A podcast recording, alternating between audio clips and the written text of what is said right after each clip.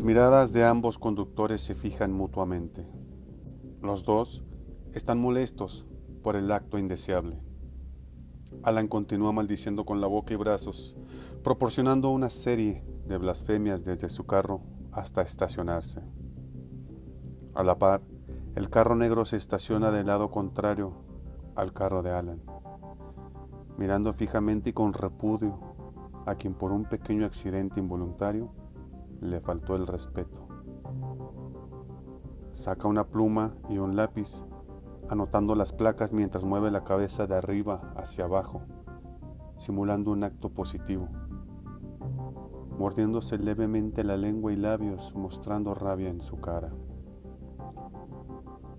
Alan, ya un poco calmado y reponiéndose del susto, se dispone a entrar a el local, donde se encuentra un restaurante de sushi, muy conocido en esa zona.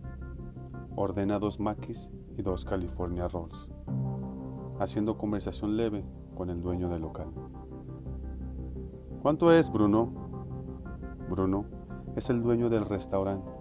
Es un buen amigo de años, quien fundó la compañía de sushi en el año 2005 y quienes, Alan y Luca, son clientes desde entonces. Son 197 pesos, responde Bruno. Gracias.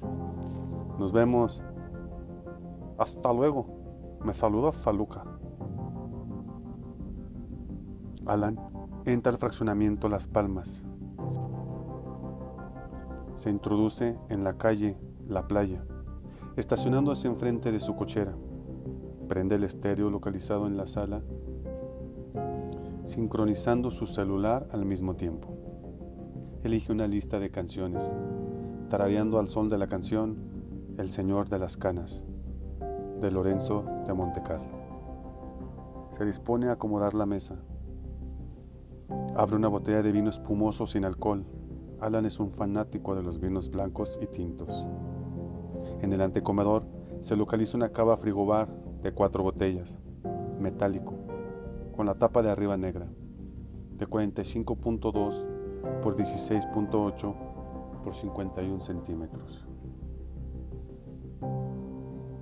Para Luca, el ser mamá era una de las principales fuentes de amor.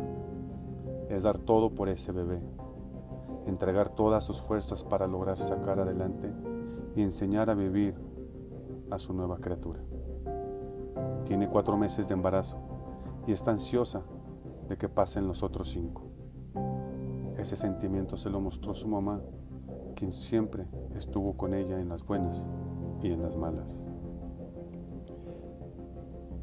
Al término de la cena, estuvieron de acuerdo en decirle a sus papás de ambos la gran noticia. Primero comenzarían con los papás de Luca, para después proseguir con los de Alan. Se regocijaban de alegría, platicaron sus planes, intercambiaron algunos nombres femeninos y masculinos. La felicidad no se podía ocultar en tan hermosa pareja.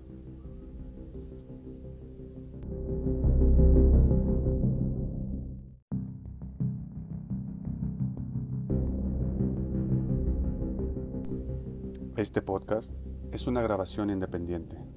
Si te gusta, ayúdanos a compartir.